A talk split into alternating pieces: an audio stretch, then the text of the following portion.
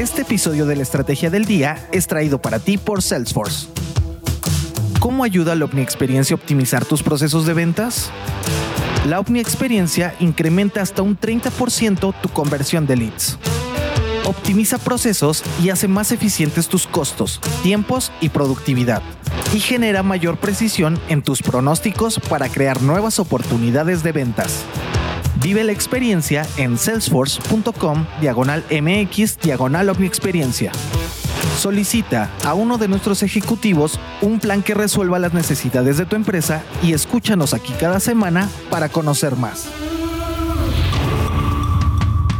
Muy buenos días. Iniciemos la semana con un breve resumen sobre las actividades del presidente López Obrador por algunos países de Centroamérica y el Caribe. También la nueva preocupación de Bill Gates y la nueva clase que una universidad está dando para volverse rentables en redes sociales como TikTok. ¿De qué estamos hablando? Este fin de semana vimos al presidente Andrés Manuel López Obrador en una gira por Centroamérica, Guatemala, El Salvador, Honduras, Belice y cerró con Cuba. Se trata de su primera gira internacional más allá de Estados Unidos. Estos países de América Latina son importantes para el presidente, sobre todo Guatemala, El Salvador y Honduras. Es un plan que traen desde 2018, pero hace dos años, en 2020, el gobierno impulsó el Plan de Desarrollo Integral para Centroamérica para apoyar el desarrollo económico y social de esta parte de la región, incluido también el sur-sureste de México, pero con un objetivo en mente, controlar los flujos migratorios, un asunto de suma importancia para el vecino del norte, Estados Unidos, y que suele tener costos políticos internos. El canciller Marcelo Ebrard, desde entonces, ha dicho que esto va más allá de la migración. Este plan involucra una inversión de 25 mil millones de dólares a cinco años desde que fue lanzado con proyectos y programas temáticos. Esto incluye a Sembrando Vida y Jóvenes Construyendo el Futuro, los programas sociales estrella del presidente. El 5 de mayo, el jueves, mientras su esposa Beatriz Gutiérrez Müller visitaba la Casa Blanca para conmemorar el triunfo de México en la batalla de Puebla, López Obrador se reunía con el presidente de Guatemala, Alejandro Yamatei, Siendo la cuarta vez que hablan, la migración fue el tema central de los acuerdos. Se anunció la próxima implementación de Sembrando Vida en localidades rurales con altos índices de flujo migratorio e ingresos por debajo del salario medio mensual. Hubo también asuntos comerciales, como un acuerdo para el intercambio de información en asuntos aduaneros e intercambios en un puerto fronterizo, además de mejorar la coordinación en otros cruces. En El Salvador, ya con el presidente Nayib Bukele, se anunció que el gobierno mexicano va a poner el 50% de recursos para ampliar Sembrando Vida y Jóvenes Construyendo el Futuro.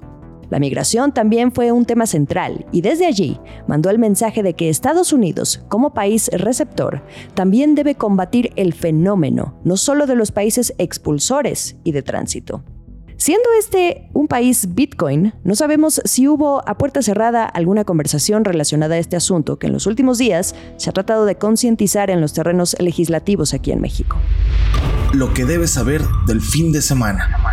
El viernes en Honduras, con la presidenta Xiomara Castro, se puso el foco en la Cumbre de las Américas, que sucederá en junio en Los Ángeles.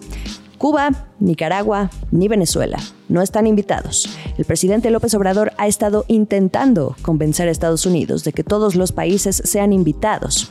El año pasado, en septiembre, aquí en México, estos países sí estuvieron en otra cumbre, la CELAC. Incluso Miguel Díaz Canel, el presidente de Cuba, un día antes de realizarse esta cumbre, fue el invitado de honor en el desfile militar del 16 de septiembre. En el caso de esta cumbre de las Américas, que va a suceder en junio, AMLO, dicho por él mismo, hizo la petición al presidente Joe Biden. La razón de excluirlos, ha dicho el subsecretario estadounidense Brian Nichols, quien se encarga de manejar las relaciones con América Latina y el Caribe para la Casa Blanca, es porque no respetan la democracia de estos tres países. Luego en Belice, con el primer ministro, John Briceño, se anunció la suspensión de aranceles en alimentos, es decir, se podrán exportar a México productos agrícolas, carne de res y otros productos básicos sin pagar impuestos. Desde allí, volvió a insistir en que nadie quede excluido de la Cumbre de las Américas. Y luego Cuba, el destino final. El presidente López Obrador recibió la máxima distinción de ese país, que es la condecoración José Martí, a razón de sus aportaciones para la integración de la región y su firme defensa a las causas justas, la paz y la cooperación. Así lo argumentó Cuba. Su mensaje central desde la isla fue otro para Estados Unidos, insistiendo, como ya lo ha hecho en otros momentos, uno de ellos durante la conmemoración del 16 de septiembre, que levante, por favor, Estados Unidos, el embargo comercial. La relación de México con Cuba es especial. Hay vínculos culturales, comerciales, que los han unido por décadas, pero también en lo diplomático. Por ejemplo, cuando México en 1962 fue el único país de la región que votó en contra de expulsar a Cuba de la Organización de los Estados Americanos. La relación ha sido en la mayoría de los exenios de respaldo. Esto es el dato del día.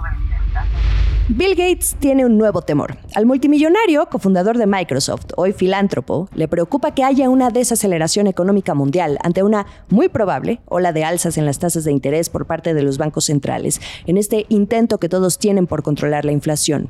Todo esto a causa de la guerra en Ucrania y las consecuencias que siguen habiendo por la pandemia. Esto también incluye las medidas extremadamente estrictas de confinamiento que sigue China para contener al virus. Esto lo dijo en una entrevista a Bill Gates el domingo a CNN. La preocupación del cuarto hombre más rico del mundo no es para menos. El Fondo Monetario Internacional también está recortando sus previsiones de crecimiento para todo el mundo y de hecho proyecta una inflación aún más rápida. El último sorbo.